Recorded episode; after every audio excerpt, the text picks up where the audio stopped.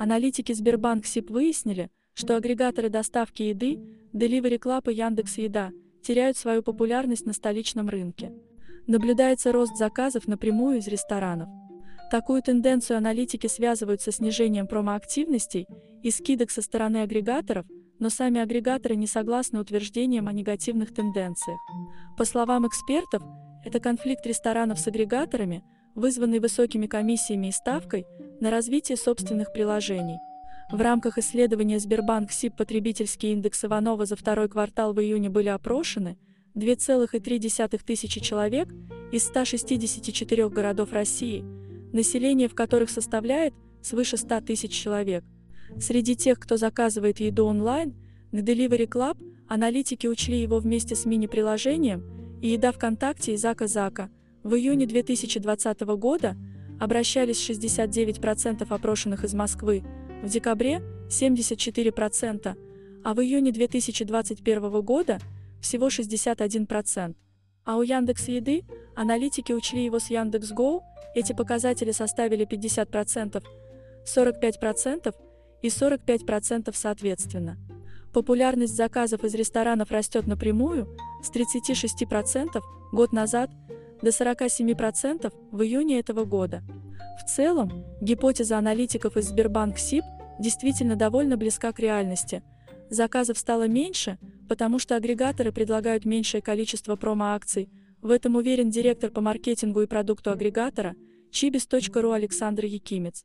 Он подчеркнул, что крупные ресторанные сети стараются сократить долю агрегаторов до 15-20% для ослабления зависимости от них, даже в том случае, когда это приводит к уменьшению доходов и увеличению расходов. Статистику второго квартала Delivery Club и Яндекс Еда раскроют кварталу только в конце июля.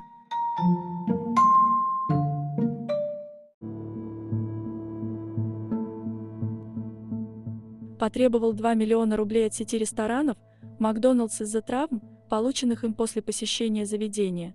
В иске указывается, что мужчина поскользнулся на лестнице. Заявитель, помимо компенсации за понесенный моральный вред, рассчитывает и на возмещение на лечение в размере 64 697 рублей. При этом степень тяжести повреждений и прочие подробности произошедшего инцидента в суде не уточняются. Предварительное слушание гражданского дела назначили на 18 августа.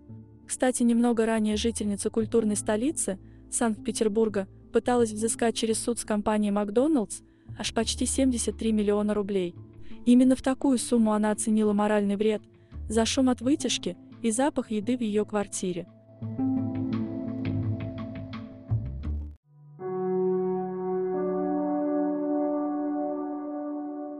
Сервис Discover Moscow.com запустили в Москве.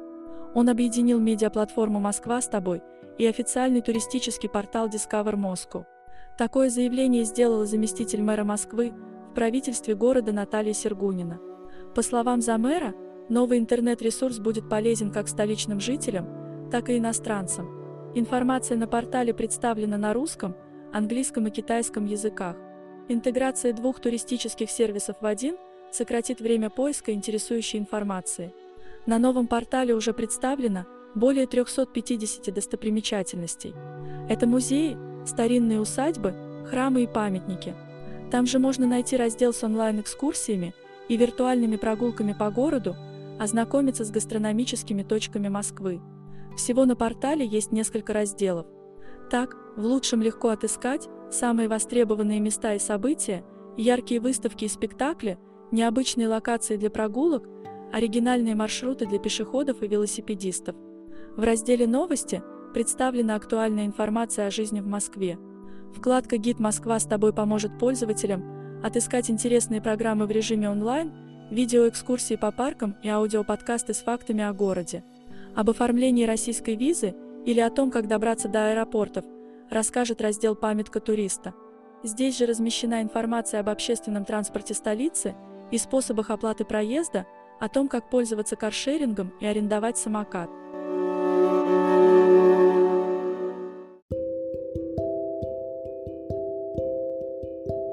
Москва признана самым чистым регионом страны, она стала лидером рейтинга, подготовленного Общероссийским народным фронтом, ОНФ. Такое заявление министр правительства Москвы, глава столичного департамента экономической политики и развития Кирилл Пуртов сделал в субботу, 24 июля. По словам Кирилла Пуртова, Москва заняла первое место почти по всем показателям исследования.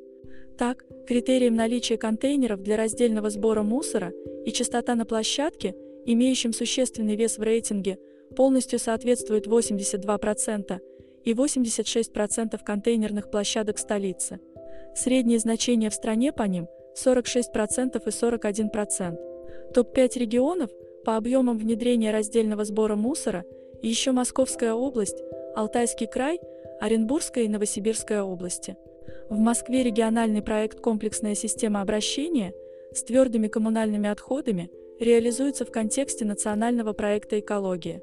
Его ведущая цель заключается в повышении доли сортируемых твердых отходов и доли ТКО, направляемых на утилизацию, это приводит к снижению количества отходов, которые отправляются на захоронение.